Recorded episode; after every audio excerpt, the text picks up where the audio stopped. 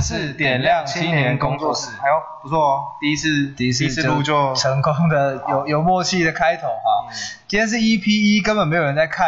我们想要稍微浅谈一下有关青少年自我中心的部分。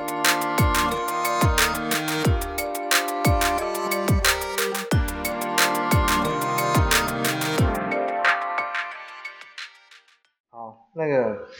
对，就是等一下就是大家可能要见谅一下，因为我们那个工作室经济拮据，就是我们我们只买了七颗麦克风，然后就是怜啊！ 就是什么都没有，我们没有录音室，所以回音会很大声。然后我们是在家里客厅录的，等一下如果有那个大卡车撞进来， 咆哮咆哮而过的话，呼啸而过。哦， 对啊，呼啸而过的话，就是不要在意，就是因为我们刚成立，我们经济拮据。对，好啦，那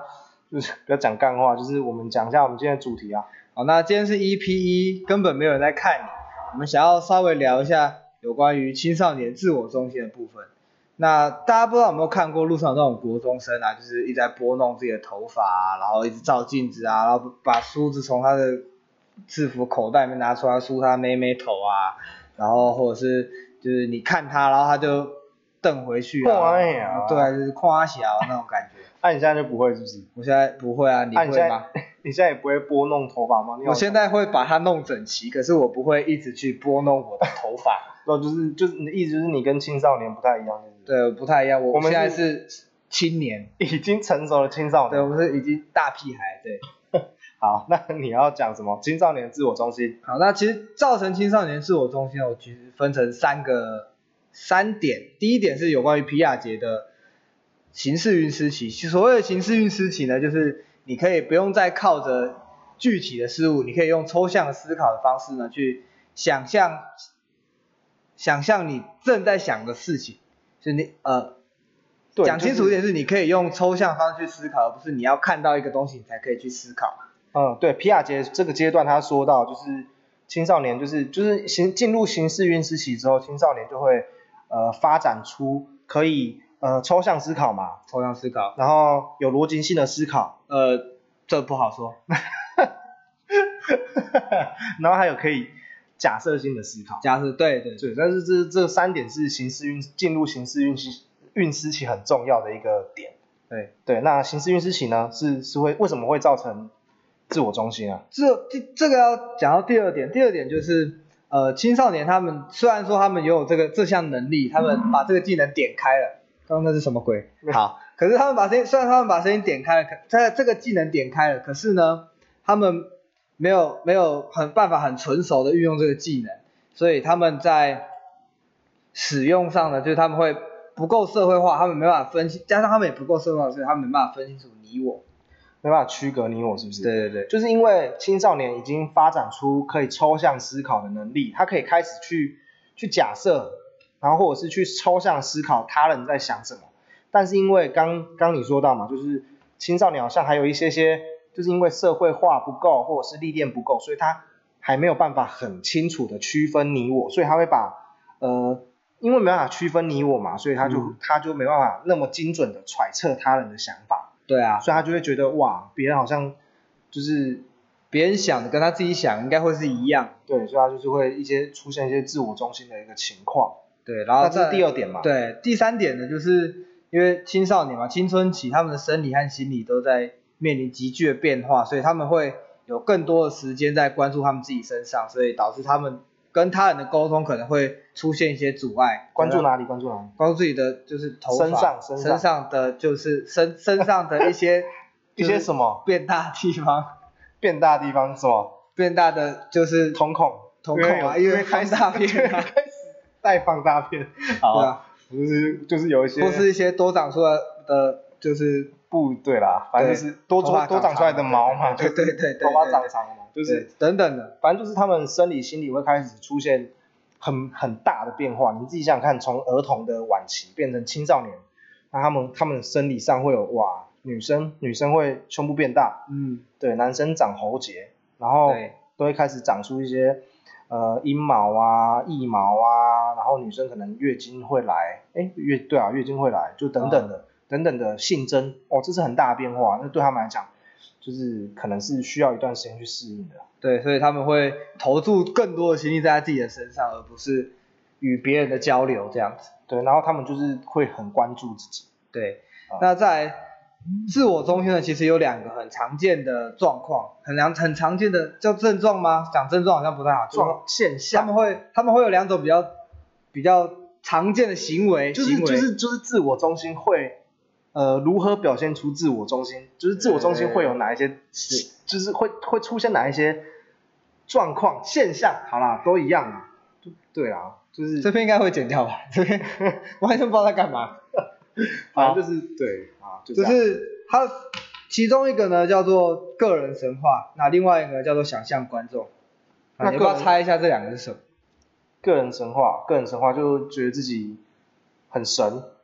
很神吗？对他觉得自己是新世界的神，觉得自己是世界神，对怎么说具体一点嘛？说自己人就是他，他有一些他会有一些状况，他会有在有一些情况下，他会觉得自己是自己是无敌的，自己是不会死的，自己可能会飞，就是对有点有点像是中二病的感觉啦。就讲中二病，不知道大家会比较清楚，就是大家会他们会有一些对自己很多的脑脑补，像是他自己有超能力啊什么什么的。呃，我觉得对啊，就是但是也没有到那么夸张，就是个人神话就很像是他会放大自己所有的所有的感觉，好像其他人都没办法有这样的感觉，就是他他会把自己想的，就是有几有几点嘛，第一个就是他觉得他自己刀枪不入，第二个他觉得他自己是最特别，第三个觉得他他经历过什么都是就是就最独特的，就是没有没有人可以可以经历过什么其他跟他一样，就是举个例子来说嘛。好像呃，说有点像那种就是呃有有一个小孩子失恋，然后回家跟他妈妈说，哦，你你妈妈理解我失恋痛这样，可是其实妈妈很很很有经验的那种感觉。对啊，就是可能他们会跟，就是像娱乐刚刚讲的，就是说哦，我失恋好痛苦哦，又没把没我有人名字说出来，这 这家伙。好像是没有没有人可以，没有人可以了解我失恋有多痛苦，我失恋超痛苦。他们就觉得哇哦，他们自己的失恋是哇，这个感受是很很跟大家很不一样，就是他觉得自己哇，就是你知道，就是个人神话的感觉啊，就是觉得自己什么都跟别人不太一样，什么都是最厉害最屌的这样。嗯，对对对嗯。那在第二个就是想象观众哦，想象观众呢，就是像我前面刚开头的时候讲那样，就是有一些他会一直拨弄自己的头发，觉得大家很自己，大家很在乎自己。可是其实就像就像这个影片的标题，呃，这个这段这段节目的标题一样，根本没有人在看你。对，就是他们会，因为他们很自我中心，他们会觉得别人跟他们想的都是一样的，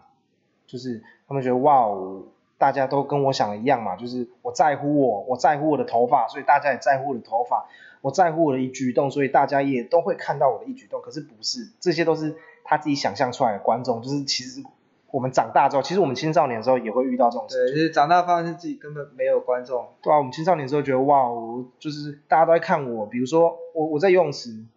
呃，国中不都要游泳？哎，国中还高中不都要游泳吗？呃，我没有嘛。好，反正就是像我就有游泳课，然后可能可能去游泳池的时候啊、要换衣服，男生不就只穿一件泳裤吗？嗯，嗯，男生就会，啊、明明就是男生啊，还还在那边扭，就是扭扭捏捏啊，就是害怕别人。男生不能扭扭捏捏吗哦，可 以的，我没有在，我没有在讲歧视的话讲，话要注意哦。 就是我希望还有第二集。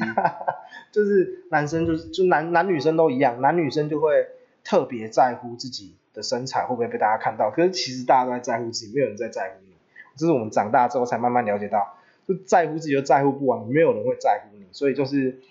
其实你没有那么多观众啦。我们对，这就其实这其实这也是社会化的一种嘛，对啊，你你你长长越大就知道，哇，其实自己也没有那么多人，也没有也也没有那么的特别。没有那么多人在乎你，没有人没有人在看你，哇，怎么听起来有点可怜？